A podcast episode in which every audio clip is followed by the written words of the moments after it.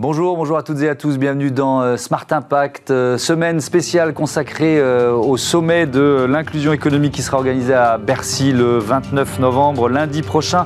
Et ce sera le thème de notre première séquence avec notre invitée Elodie Bossan, la cofondatrice du cabinet de conseil Tenzing, qui a fait de la lutte contre l'inégalité des chances et des places son axe stratégique dès sa création en 2016. L'entreprise certifiée Bicorp est dans le top 10 des recruteurs de la diversité. Notre débat, portera sur l'engagement des entreprises pour la défense de l'océan. Comment peut-on le labelliser, cet engagement? Pourquoi l'océan a-t-il été le grand oublié de la COP26 Réponse euh, tout à l'heure. Et puis dans euh, Smart Ideas, la start-up du jour, c'est euh, Nouru Box, une box cadeau dédiée aux cultures afro-caribéennes. Voilà pour les titres. Et comme chaque jour de cette semaine, on démarre par notre thème inclusion.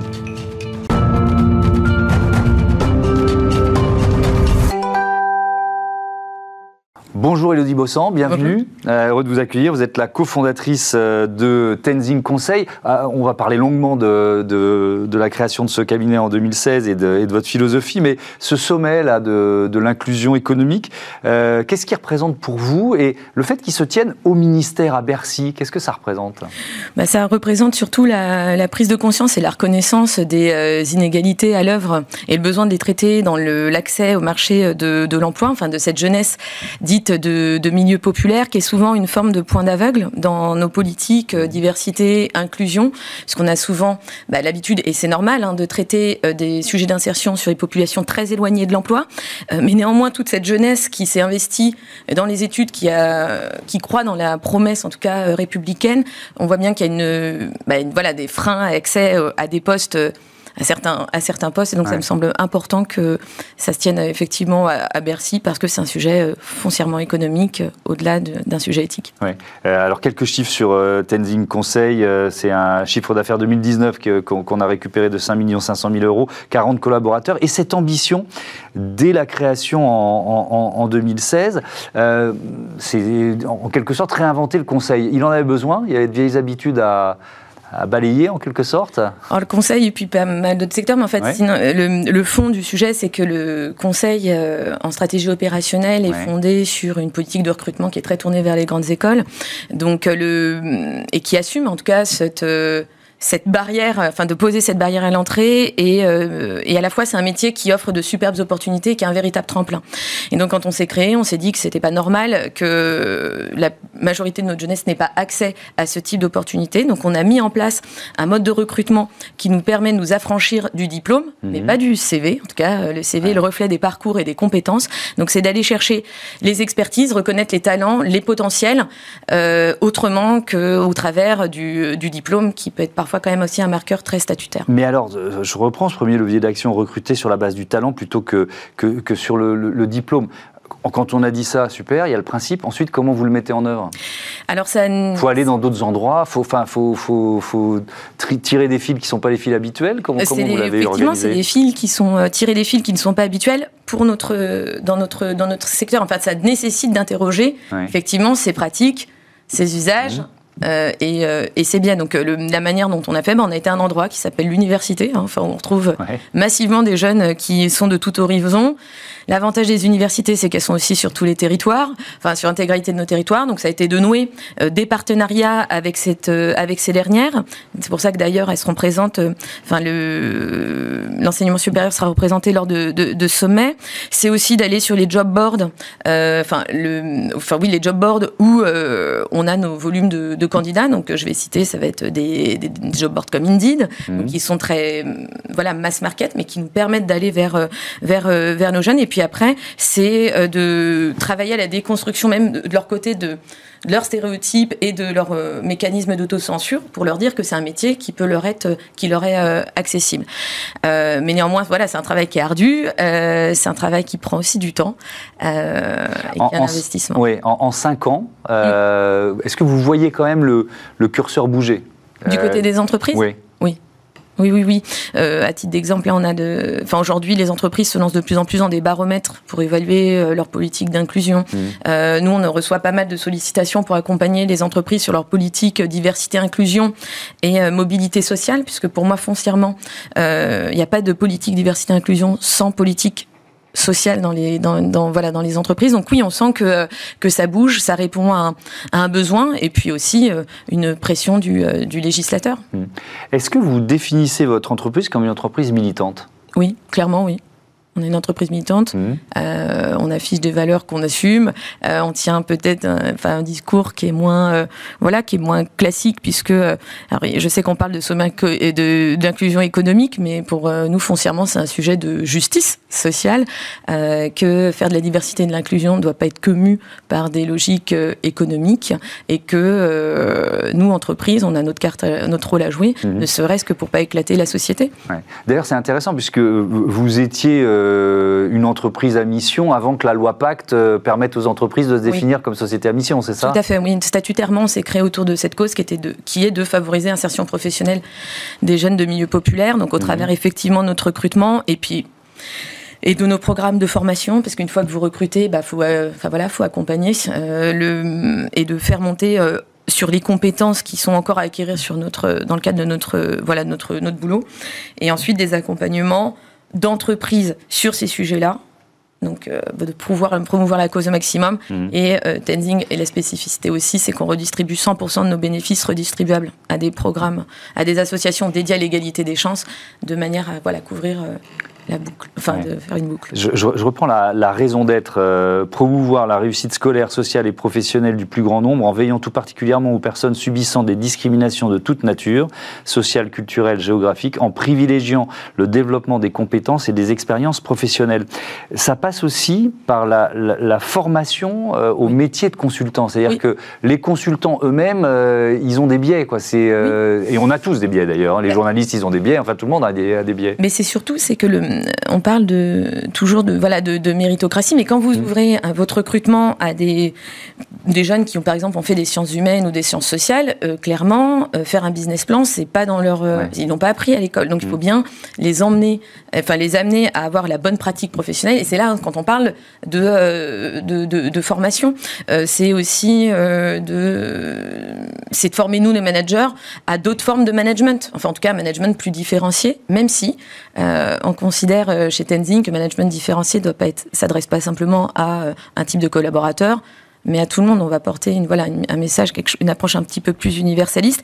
Mais oui, il y a un enjeu de formation euh, et investir dans les compétences des personnes. Une fois que vous les reconnaissez, il faut aider euh, faut les aider à développer ces compétences dans un périmètre et dans un champ qui est celui d'un cabinet de conseil en stratégie opérationnelle. Mmh. Euh, Tenzing qui est labellisé euh, Bicorp, alors c'est quoi pour vous?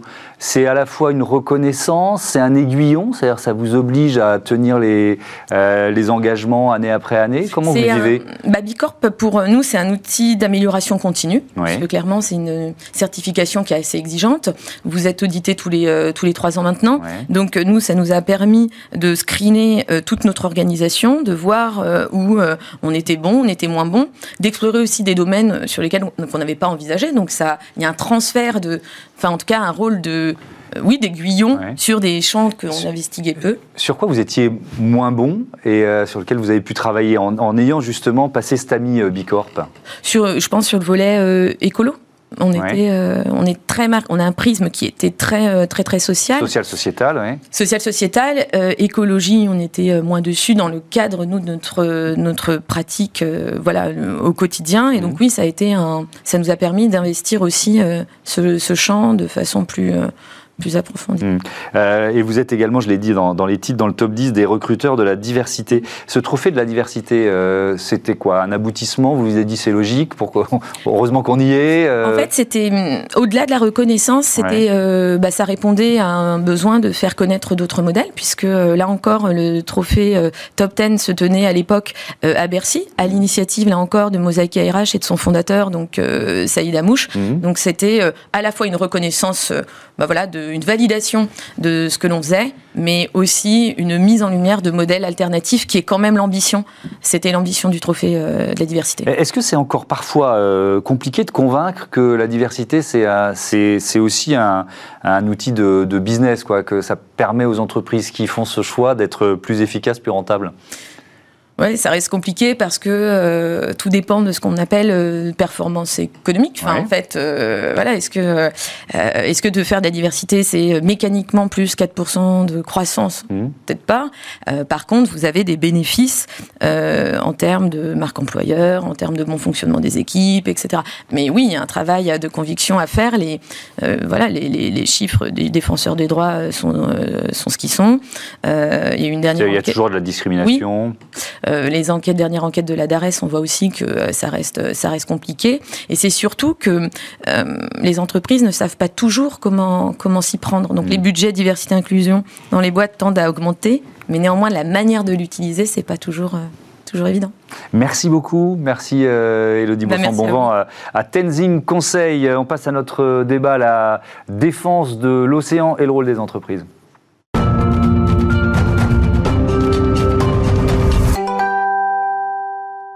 Labelliser euh, l'engagement des entreprises pour la défense de l'océan. Voilà le thème de notre euh, débat. Je vous présente euh, mes invités. Sabine Roux Bézieux, bonjour, bienvenue. Vous êtes la présidente de la Fondation de la mer. À vos côtés, Alexandre Kézerg, bonjour, bienvenue. Fondateur de Sirocco, vous représentez également Engie, vous êtes, dont vous êtes l'ambassadeur et qui est partenaire de la, de la Fondation de la mer. C'est quoi la Fondation de la mer créée en, en 2015 C'est quoi sa mission? La Fondation de la mer, c'est un objet qui a été voulu par euh, les gens de mer, mhm. euh, qui voulaient euh, davantage travailler ensemble et, créer une communauté qui rassemble les scientifiques, les navigateurs, les entreprises, les ONG, l'État, la Marine nationale. donc qui rassemble et qui permettent de soutenir ces, des initiatives positives et puis qui portent la bonne parole des enjeux de la mer auprès du grand public, auprès des entreprises également. Mhm. Qu'est-ce qui vous réunit? L'un et l'autre Quelles actions vous menez en commun Alors, nous nous sommes retrouvés sur une collecte de déchets sur le littoral euh, à Lecat, euh, parce que euh, Alexandre, qui en parlera, participe au NG Kite Tour, et mhm. NG est, un de nos partenaires, partenaire de la Fondation de la mer. Et donc, mhm. nous sommes retrouvés à cette occasion-là, engagés pour un océan en bonne santé. on va parler de Sirocco, de votre entreprise, mais l'NG Kite Tour, c'est quoi? Alors c'est un tour euh, de compétition de kitesurf qui est organisé par la Fédération française de voile, euh, dont NJ est partenaire depuis, euh, depuis les tout débuts, ça mhm. faire plus de 10 ans maintenant. Et, et l'idée c'est de faire bah, des compétitions entre professionnels et amateurs un peu partout sur tout le littoral français. D'accord, parce que j'ai oublié de le dire, vous êtes quand même un champion de, de kitesurf, c'est ça, et de et de et de et d'engins qui vont vite sur l'eau? Exactement. Ouais. Euh, c'est quoi vos exploits? Racontez-nous en quelques mots. Ouais, premier homme à franchir 100 km/h sur l'eau, euh, deux records du monde de vitesse absolue, quatre titres de champion du monde. Ok. Il faut être casqué? pour la vitesse. Il faut être casqué quand Ah ouais, aujourd'hui oui. Parce que si on si on chute, c'est du béton quoi, c'est ça? on évite de chuter, ça, ça solutionne le problème. C'est la meilleure solution. Euh, vous êtes un champion et un inventeur. C'est quoi l'ambition de Sirocco? C'est quoi Sirocco? Alors c'est une start-up qu'on a montée il y a deux ans maintenant, euh, basée à Marseille. Euh, on a comme premier euh, objectif de créer l'engin le plus rapide du monde propulsé par le vent sur l'eau. En gros, je disais à Sabine tout à l'heure, le voilier du futur, mhm. qui va atteindre une vitesse folle de 150 km/h. Aujourd'hui, un record du monde absolu à 121, donc mhm. on a une un, gros gap technologique donc, à donc ça, veut dire qu'il a, il est quasi, il vole au-dessus de l'eau, quoi, hein, pour atteindre ses vitesses. On, a, on a développé euh, avec l'équipe là un, engin, un concept qui est, euh, qui est fou, d'une capsule qui vole au-dessus de l'eau et qui est prise entre la traction d'une aile de kite géante qui fera entre 30 et 50 mètres euh, carrés et un foil euh, très très innovant. on voit quelques, quelques images de synthèse pour illustrer tout ça, mais là où c'est intéressant, c'est que au-delà de, des records, c'est qu'il y a potentiellement une utilisation euh, pour le transport maritime qui est quand même un, transport polluant, on, ne l'oublie pas. C'est là où on se rejoint aussi avec la Fondation de la mer, c'est que l'idée c'est avant tout pas forcément l'exploit en lui-même, mais plus le développement d'innovation euh, pour aider à la décarbonation du transport maritime. C'est une industrie qui a qui a besoin de faire sa transformation, qui la mhm. commence.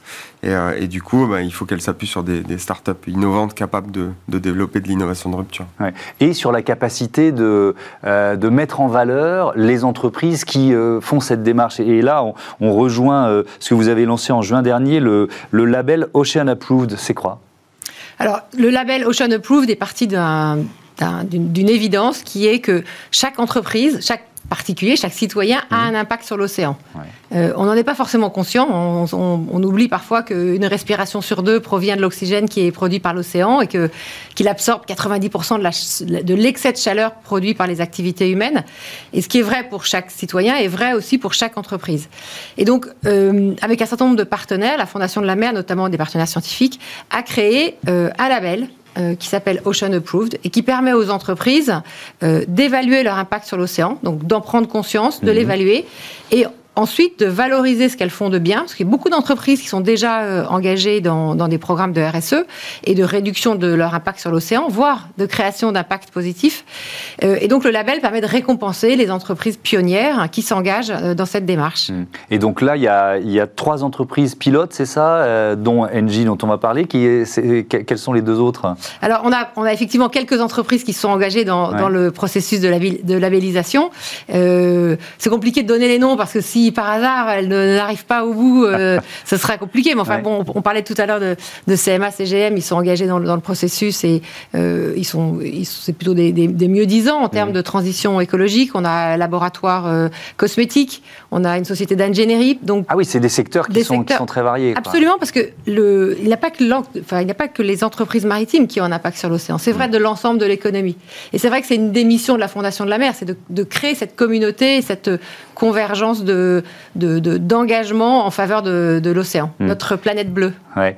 Euh, vous, êtes euh, ambassadeur, Alexandre Kazerg, d'Engie. C'est quoi la démarche avec, euh, dans le cadre de ce label Alors, l'idée, c'est qu'on a, on a des collectes de déchets plastiques qui sont organisées, déchets euh, plus largement, pas forcément plastique mm. d'ailleurs, euh, qui sont organisés à toutes les étapes de l'Engicate Tour. Euh, l'idée, c'est de, de faire venir des scolaires aussi qui participent à ces collectes et de montrer, de montrer notre engagement pour, bah, pour cette, cette planète bleue. On est, on est avant tout des, des sportifs passionnés par la mer, donc c'était un petit peu logique de se retrouver sur ce type d'action et, et c'est super pour montrer l'exemple et, mm. et montrer la bonne voie. Alors c'est intéressant parce qu'on reçoit régulièrement dans cette émission des, euh, des navigateurs qui font le vent des globes, euh, qui participent à des courses au, large et qui disent que en fait, quand il faut le vent des globes, ils, ne visualisent pas forcément euh, la, pollution, alors que vous, j'imagine, vous, vos épreuves, c'est en bord de mer. Hein. Euh, mm. vous, la visualisez beaucoup plus. Vous sentez la différence depuis que vous avez commencé à, des compétitions dans, dans, ce domaine? C'est vrai que quand on est, on est concentré sur sa compétition, on n'a pas on voit pas le, On voit pas le plastique. Vous allez trop les navigateurs. Vous avez mais, euh, mais oui, effectivement, nous on part et on revient sur la plage. c'est un élément qui fait partie de, de, notre terrain de jeu. Et du coup, du coup on est vraiment en contact direct avec, avec cette pollution. Euh, Est-ce que vous ressentez l'aggravation? Ah ben, alors, on ressent à la fois l'aggravation parce qu'il y a effectivement de plus en plus de déchets, euh, euh, déchets sur les plages, mais aussi on ressent l'envie de, cette communauté, la mmh. mobilisation, parce qu'on mène des actions, que ce soit sur l'NG Kite Tour ou au travers de nos, de nos clubs de kitesurf, où, chaque année on, organise des collectes. Donc, euh, donc oui, euh, c'est quelque chose qui nous tient très à cœur. Hum. Euh, parmi les, actions concrètes de la, de la Fondation de la mer, Sabine yeux, il y a le SOS Corail. C'est quoi le SOS Corail? Écoutez, SOS Corail porte bien son nom. Hein. SOS Corail vise à développer des, des, programmes très concrets d'observation, de, protection et de restauration des récifs coralliens, mais aussi d'autres écosystèmes marins comme les mangroves ou les herbiers. On a beaucoup parlé des herbiers de Posidonie. Mmh. et donc c'est un partenariat public public-privé avec le ministère de la Transition écologique et le ministère de l'Outre-mer, qui nous permet d'aller directement sur euh, tous ces récifs coralliens, ces mangroves, de mener des programmes opérationnels qui sont euh, abondés par euh, le ministère, par les deux ministères. Donc c'est pas seulement, c'est de l'observation, c'est prendre conscience de, des, des, lieux, des sites où, où le corail où, est, est, potentiellement en danger, mais c'est quoi? C'est aussi des actions pour pour le revigorer en quelque sorte C'est de la science, parce qu'on connaît très peu hein, ce qui se passe en réalité sur, euh, sur un récif corallien. On, commence à découvrir que certaines espèces de corail sont plus résilientes que d'autres, plus résistantes que d'autres à des phénomènes de blanchissement, mais on ne comprend pas forcément pourquoi. Donc on a mm. un énorme enjeu de, de connaissances, de même pour une, une mangrove. Donc il y a certaines espèces de palétuviers qui résistent plus ou moins bien à des phénomènes de, de montée des eaux, à des phénomènes de pollution. Donc on a besoin de science. Mm. Et puis ensuite, on a besoin de protection très concrète. Moi, j'étais à, La Réunion et à Mayotte il, y a, deux semaines. J'ai visité les, lagons, les, donc les barrières de, récifales les, et les mangroves. On s'aperçoit que on a besoin très concrètement d'agir, euh, de lutter contre les pollutions, de protéger certaines, euh, certaines espèces de palétuviers qui, qui protègent l'ensemble de la, de la mangrove, voire de, de, faire des pépinières de, de, palétuviers pour replanter de la mangrove. Donc, ce sont tout ça, tous ces types de programmes que, que nous, euh, nous, nous sélectionnons avec un conseil scientifique mmh. et puis ensuite que nous finançons avec l'aide de nos partenaires. Mmh. un mot plus général autour de la, la COP 26. Est-ce que vous avez eu le sentiment que, que l'océan était un peu passer par pertes et profits, si je veux dire. Bon, le bilan général, il est, il est un peu mm. décevant, hein, déjà, de cette COP, mais sur le point de l'océan. Alors, l'océan est rentré à la COP euh, en 2015, euh, donc à la COP 21. Mm. il est toujours un petit peu en marge des discussions, alors que c'est les trois quarts de la surface de la planète, c'est le régulateur du climat, mm. c'est 80% de la biodiversité de la planète, et donc l'océan est toujours un petit peu oublié. pourquoi ça imprime pas? J'ai du, du, mal à comprendre. Écoutez, vous levez la tête, vous voyez le ciel. pour voir l'océan, il y a quelques euh, bénéficiaires, euh, heureux bénéficiaires d'une vue sur mer, mais mmh. ce n'est pas la majorité de l'espèce. Euh, et, donc l'océan semble loin. Et donc, c'est la raison pour laquelle il est, il est, il est le plus souvent oublié. Par ailleurs, les deux tiers de la surface de la planète sont de la haute mer, donc c'est des espaces euh, vierges aujourd'hui euh, qui sont aussi sujets aux pollutions et aux convoitises euh, de, et aux activités illégales. Mais c'est des espaces qui sont, qui sont loin et qui sont difficilement accessibles. et je pense que c'est la raison pour laquelle on ne les intègre pas assez. Hmm. Euh, je, reviens euh, à votre projet euh, Sirocco. vous en êtes où du développement? On, est, on est vraiment à la phase conception. Vous commencez à avoir un petit prototype, que pas, pas, pas au format attendu. Vous en êtes où? Je, je, vois que vous avez eu un peu de teasing, mais on a un prototype radiocommandé qui fait 2m40 de long. Ah, ça commence c'est déjà un beau bébé, une cinquantaine de kilos. Et, et l'idée, c'est d'apprendre à maîtriser ce concept un peu fou. Et, euh, et, du coup, on est en total radiocommandé, donc c'est assez, euh, assez innovant. Et de passer d'une barre de kite à une radiocommande de, de modélisme, c'est aussi un, chemin qui qu'il faut, mm. qu'il faut vous, vous, l'avez évoqué tout à l'heure, mais les, les, euh, les, industriels du secteur du transport maritime, ils vous, ils, vous regardent, ils vous aident. Euh, ah, c'est nous euh, qui les aidons aujourd'hui, parce que l'idée c'était effectivement de développer des briques technologiques sur le chemin de ce, de ce record. Mmh. aujourd'hui, on a un produit qu'on commercialise auprès de l'industrie du transport maritime, qui est axé sur l'efficacité énergétique des navires. C'est un jumeau numérique. Donc c'est un, peu technique, mais, mais aujourd'hui, on, on, aide ces transporteurs à, à évaluer notamment euh, toutes les solutions de propulsion euh, vélique qui existent aujourd'hui ou qui existeront demain, euh, mais pas que. L'idée, c'est de le navire de demain, il va être hybride, que ce soit le navire de transporteur de marchandises ou le, le navire de croisière. Mmh. Et, et l'idée, c'est d'avoir de la science à bord de ce navire qui permettent de bah, d'hybrider avec de la propulsion vélique, de l'électrohydrogène, de l'ammoniac, du LNG. Bref, le navire de demain, il sera très intelligent et justement, on développe, on développe ça chez Sirocco. Eh ben, merci beaucoup. Merci à tous les deux d'être venus euh, euh, présenter euh, voilà, vos actions respectives de défense de l'océan. On passe à Smart Ideas tout de suite. Smart Ideas avec BNP Paribas.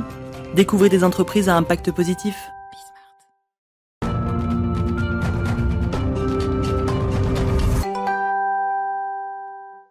Smart Ideas avec euh, Virginie Eonian, bonjour. Bonjour. Bienvenue. Vous êtes euh, la fondatrice de Nourou Box. C'est quoi? Vous êtes venue avec? Tout à fait. Alors Nourou Box, en fait, c'est une box culturelle dédiée aux différentes cultures afro-caribéennes. Qu'est-ce qu'on y trouve? Alors à l'intérieur, on y trouve aussi bien donc euh, de la littérature. je fais des partenariats avec des artistes aussi, de l'artisanat ou encore de la beauté ou de la gastronomie. Hmm. Ça veut dire quoi, Nourou Alors Nourou, ça veut dire lumière en swahili lumière. Donc l'idée c'est quoi? C'était quoi quand vous l'avez créé? Vous vous êtes euh, vous êtes dit quoi? Pourquoi vous vous êtes lancé? Alors concrètement, j'ai un passif de blogueuse culturelle et euh, j'aime bien mettre en avant les artistes issus du continent et mhm. de la diaspora. Et c'est vrai que l'idée c'était de mettre en avant tout ce qui se faisait de beau euh, sur le continent, mais aussi en France et en Europe avec plein d'initiatives, de marques, de personnes qui mettent en avant les savoir-faire propre au continent. Et c'était vraiment ça l'idée euh, de Neurobox. Hmm. Quand, on parle de, culture, c'est vaste. Quelles quelle disciplines, en quelque sorte, sont, sont représentées, euh, sont proposées dans les Neurobox? Alors, euh, le, la colonne vertébrale, ça reste l'art. Hmm. Parce que moi-même, je suis issue d'une formation en art. Et c'est vrai que, comme vous le dites, c'est très très vaste. C'est pour ça qu'au fur et à mesure, j'ai pu cibler la, gastronomie ou encore la beauté ou même aussi euh, les bijoux. Donc c'est. Euh, Mais est-ce que vous donnez aussi des conseils, je ne sais pas, pour aller euh, de, sortie, pour aller au cinéma Vous disiez lire des livres, aller voir une expo. Est-ce qu'il y a cette dimension-là aussi? Il y a aussi cette dimension que j'ai que j'ai cultivée avec mon blog African Links et mhm. que je maintiens encore aujourd'hui avec la Neurobox. Mhm. Par exemple, dans cette box, on trouve c'est quoi l'Afrique en 200 proverbes? Oui, l'Afrique en 200 proverbes, c'est un petit recueil de proverbes, mhm. donc africain, que j'ai édité l'année dernière en 2020 et, euh, euh, et, du coup, c'est une compilation euh, de proverbes issus du continent. Hmm. Alors, c'est quoi? C'est un système d'abonnement? C'est une boîte qu'on reçoit régulièrement? Comment ça fonctionne? Alors, aujourd'hui, il n'y a pas d'abonnement pour la Box. Hmm. il suffit de regarder les différentes sélections qui sont proposées. Donc, tous les deux mois, ça change et on peut se la procurer. Comment vous sélectionnez? Comment vous sélectionnez les, les produits, les artistes ou les spectacles que vous décidez de mettre en avant? Alors, euh, bah, c'est des artistes que je connais la plupart du temps. Donc, on va dire qu'avec le blog que j'ai depuis 2011 euh, maintenant, j'ai pu me construire un réseau. Et aussi, c'est des personnes qui, euh, qui, qui, me contactent, donc qui ont vu un article de presse. Le bouche à oreille aussi fonctionne euh, très très bien.